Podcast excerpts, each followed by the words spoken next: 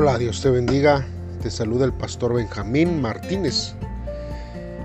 Este día, hermanos, vamos a meditar en la palabra de, Dios en, un, en, una nueva eh, carta de Judas, ya que estamos iniciando este, este mes hermanos. Y hoy lo vamos a hacer en Judas capítulo 1, del versículo 1 al 16. Como título, este devocional lleva guardar y defender la fe.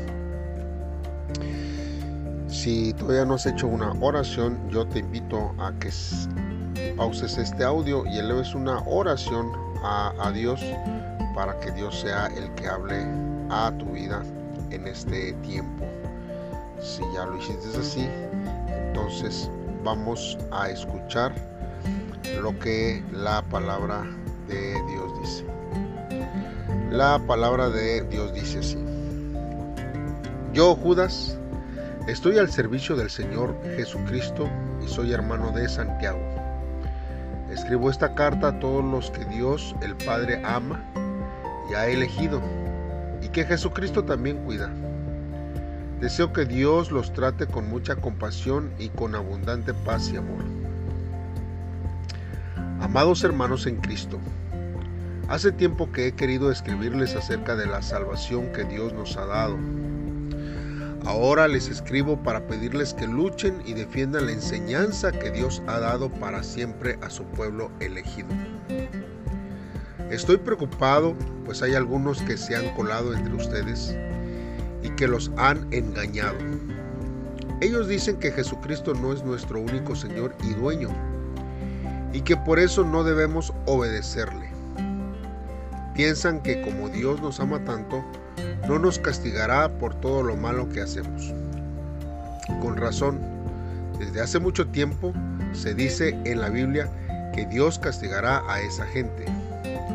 Aunque ustedes ya lo saben, quiero recordarles que Dios, después de sacar de Egipto al pueblo de Israel, destruyó a los que no creyeron en Él. Así pasó también con todos los ángeles que rechazaron y abandonaron el lugar de honor que Dios les había dado.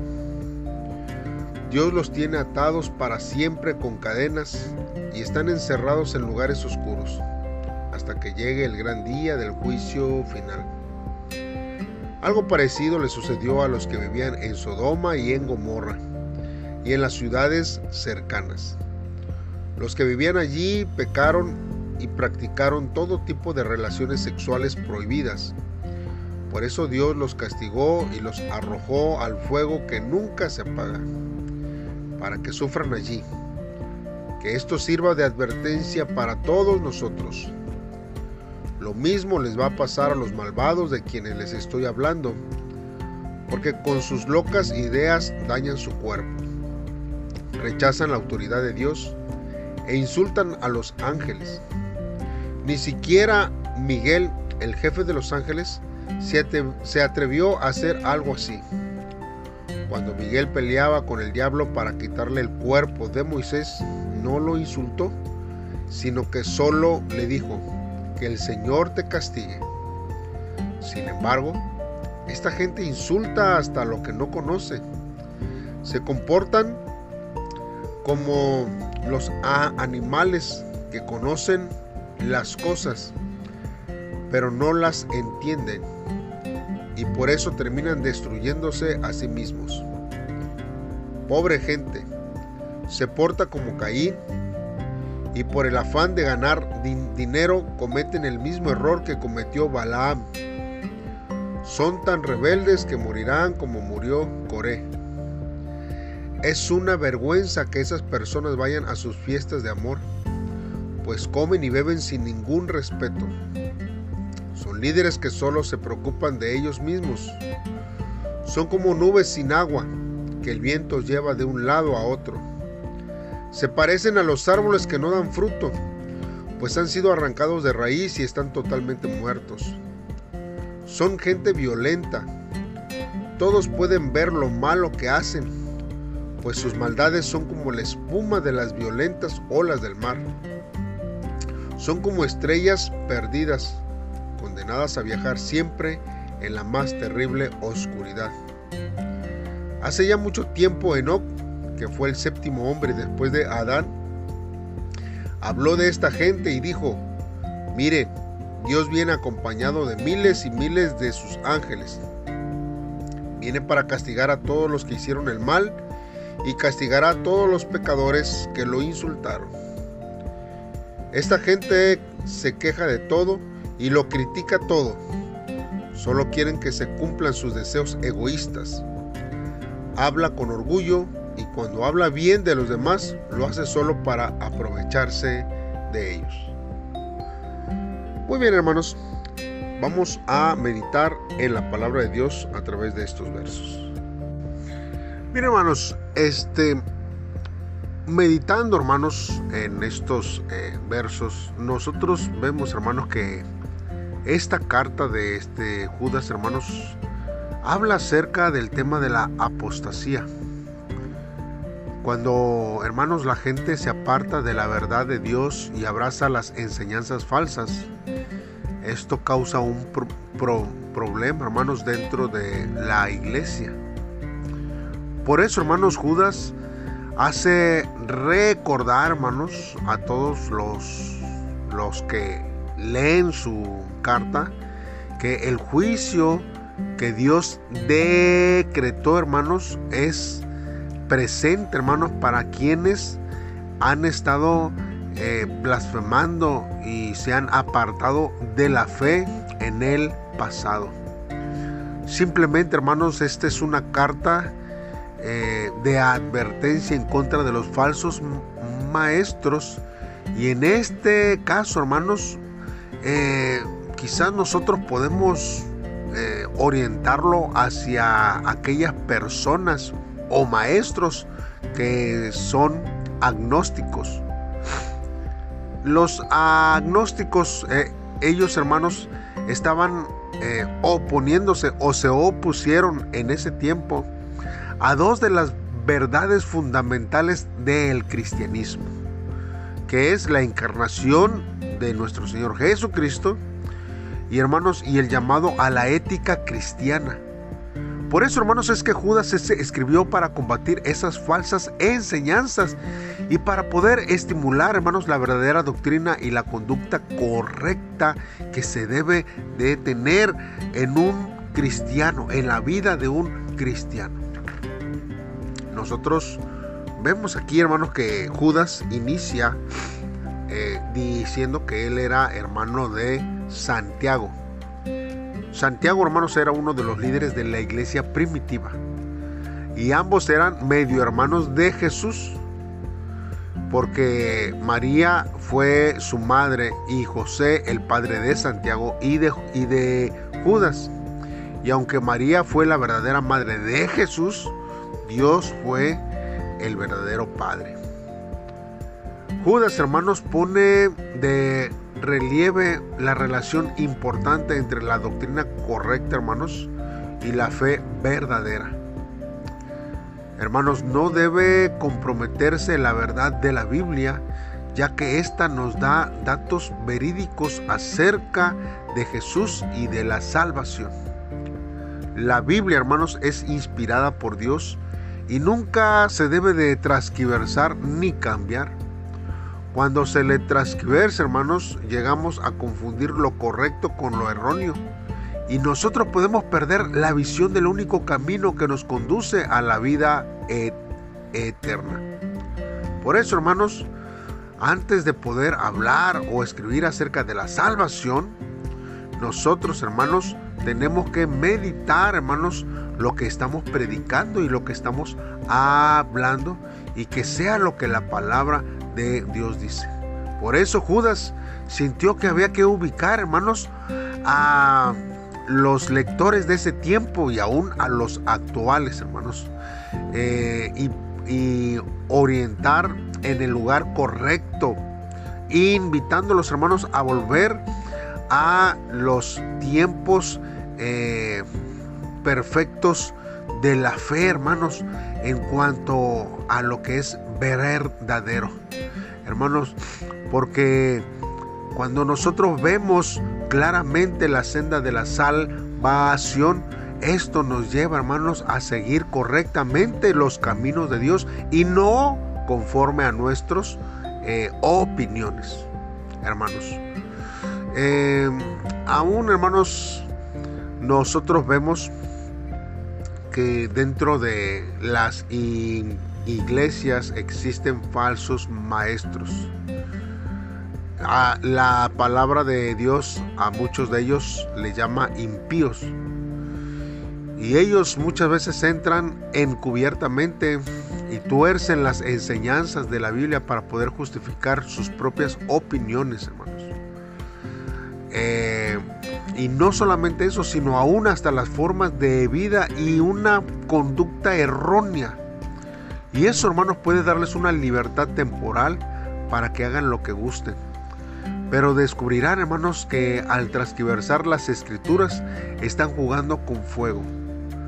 Dios, hermanos, los juzgará para eh, ellos puedan, eh, hermanos, recibir el castigo por sus malas intenciones en manipular la palabra de Dios. Porque si toleran o fomentan el pecado, seguramente, hermanos, Dios no se quedará con las manos cruzadas. Algunos hermanos, porque no quieren aceptar la verdad, evitan estudiar lo que es la teología, porque piensan, hermanos, que es árida, aburrida, tediosa. Y los que se niegan, hermanos, a aprender la doctrina correcta, hermanos, son susceptibles a las falsas enseñanzas porque no están lo bastante arraigados en la palabra de Dios. Debemos entender, hermanos, que las doctrinas fundamentales de nuestra fe, a fin de que nosotros podamos reconocer las falsas doctrinas que, hermanos, están, hermanos, eh, sumergiéndose en nuestra fe y empiezan a perjudicar, hermanos, a muchos cristianos.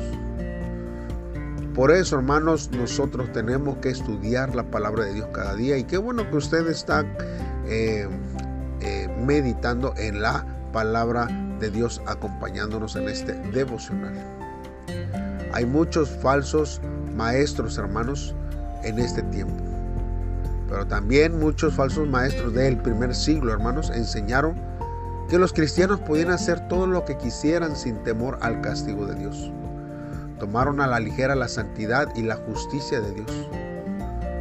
El apóstol Pablo, hermanos, rechazó esa clase de enseñanza falsa. Nosotros vemos, hermanos, que en la carta a los romanos, en el capítulo 6, él describe, hermanos, todo esto en contra, hermanos, de lo que se, se levantan en contra de la palabra de Dios. Pero hermanos, hoy mismo algunos cristianos comienzan a minimizar lo escandaloso del pecado, creyendo que la forma en que viven tiene que ver muy poco con su fe. Pero lo que una persona cree se mostrará, hermanos, en sus actos. Los que de, veras, hermanos, tienen fe, la mostrarán mediante su profundo respeto a Dios y mediante su deseo sincero de vivir conforme a los principios en su palabra. Nosotros vemos, hermanos, que también aquí Judas menciona tres ejemplos de rebelión. Primero, los hijos de Israel los que a pesar de ser liberados de eh, Egipto, se negaron a confiar en Dios y a entrar en la tierra prometida. Segundo, los ángeles que aunque fueron una vez puros y santos y vivieron en la presencia de Dios, cayeron en orgullo y rebeldía en contra de Dios. Y tercero, Sodoma y Gomorra, cuyos habitantes estaban saturados de pecado hasta el punto de que Dios tuvo que borrarlos de la faz de la tierra. Hermanos, si el pueblo elegido, los ángeles y las ciudades impías fueron castigados, pues cuanto más, hermanos, severo será el castigo para los falsos maestros que se dedican, hermanos, solamente a engañar y a contradecir lo que la palabra de Dios dice. Muchos hermanos no quieren creer que Dios sentencia a las personas al fuego eterno. Pues, y lo rechazan, hermanos. Pero esa es una enseñanza clara que en las escrituras está. Los pecadores que no buscan el perdón de Dios afrontarán la separación eterna de Él. Por eso Judas, hermanos, hace esta advertencia a los que se rebelan y menosprecian o a los que rechazan a Dios. Hermanos, por eso es que nosotros necesitamos estar al pendiente de lo que nosotros creemos y oímos. Es posible, hermano, que lo que Judas menciona aquí y que habla acerca de las potestades superiores se refiere a los ángeles. Eh, así como los hombres de Sodoma insultaron a los ángeles cuando nosotros leemos en Génesis 19, también estos falsos maestros, hermanos, se burlaron de toda la autoridad de parte de Dios. Para, hermanos, eh, eh, querer distorsionar, hermanos, eh, lo que es el Evangelio. Ahora, en el verso 9, hermanos, vemos que aquí hay un incidente. Hermanos, y este, hermanos, no se encuentra en ningún otro pasaje bíblico. La muerte de Moisés, hermanos, está registrada en Deuteronomio capítulo 34. Y tal vez aquí Judas se refería a un antiguo eh, libro llamado La Asunción de Moisés. Y hace esta referencia acerca del acontecimiento del cuerpo de Moisés. Ahora, hermanos, los falsos maestros decían que poseían conocimiento secreto que les confería, hermanos, autoridad. Su aparente conocimiento de Dios era esotérico, místico, e iba más allá de la comprensión humana. En realidad, hermanos, la naturaleza de Dios va más allá de nuestro entendimiento. Pero Dios en su gracia ha optado, hermanos, para revelarse a nosotros en su palabra y de manera suprema, hermanos, por medio de nuestro Señor Jesucristo. Por lo tanto, hermanos, conozcamos todo lo que podamos acerca de lo que Él ha revelado. Y aunque no podamos comprender totalmente a Dios con nuestra mente humana, que es finita, debemos de cuidarnos de quienes afirman, hermanos, que tienen todas las respuestas y dan poca importancia a lo que no comprenden. También, hermanos Judas, Judas presenta tres e-, ejemplos de hombres que hicieron todo lo que hicieron. Por ejemplo, Caín, que movido por envidia y venganza mató a su hermano. Balaam, que profetizó para obtener dinero, no por obediencia a los mandatos de Dios. Y Coré, que se rebeló contra los líderes designados por Dios, anhelando el poder para sí mismo. Estas historias, hermanos, ilustran actitudes que son típicas de los falsos maestros. Orgullo, egoísmo, desconfianza, avaricia, codicia de poder y menosprecio, hermanos, de la voluntad de Dios. Por eso, hermanos, nosotros tenemos que, ver que Dios, hermanos, es el que obra sobre nuestras vidas y no tenemos que actuar de una manera ventajosa. Ahora, hermanos, cuando vemos que la iglesia primitiva celebraba la Santa eh, Cena, los creyentes, hermanos, se servían una comida completa antes de tomar parte de la Eucaristía que le llaman ahora, que es comer el pan y el vino. Hermanos, a la comida se le llamó, hermanos, fiesta de amor y estaba destinada a ser un tiempo sagrado de confraternidad, a fin, hermanos, de que cada uno preparara el corazón para la comunión. Sin embargo, en varias de las iglesias esa ocasión se había convertido en un tiempo de glotonería y de borrachera.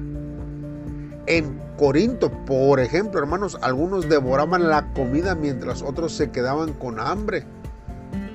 Ninguna función, hermanos, de la iglesia debiera ser ocasión para el, el egoísmo o la glotonería, hermanos, la codicia, el desorden u otros pecados que destruyen la unidad o apartan la mente de uno de los verdaderos propósitos de este encuentro tan glorioso que es participar de la cena de el Señor. Judas dice aquí, hermanos, que los falsos maestros estaban dos veces muertos. Eran árboles inútiles porque no producían fruto, ya que ni siquiera eran creyentes y serían desarraigados y quemados. Se menciona y no en forma breve, hermanos, en Génesis 5. Y él hace un comentario más extenso acerca de lo que Enoch dijo en, en este tiempo, hermanos. También, hermanos, vemos que en otros pasajes en que se menciona a Jesús, eh, dice, hermanos, como que vienen con ángeles, hermanos, y presentan a Dios juzgando a la humanidad en la presencia de millones de ángeles.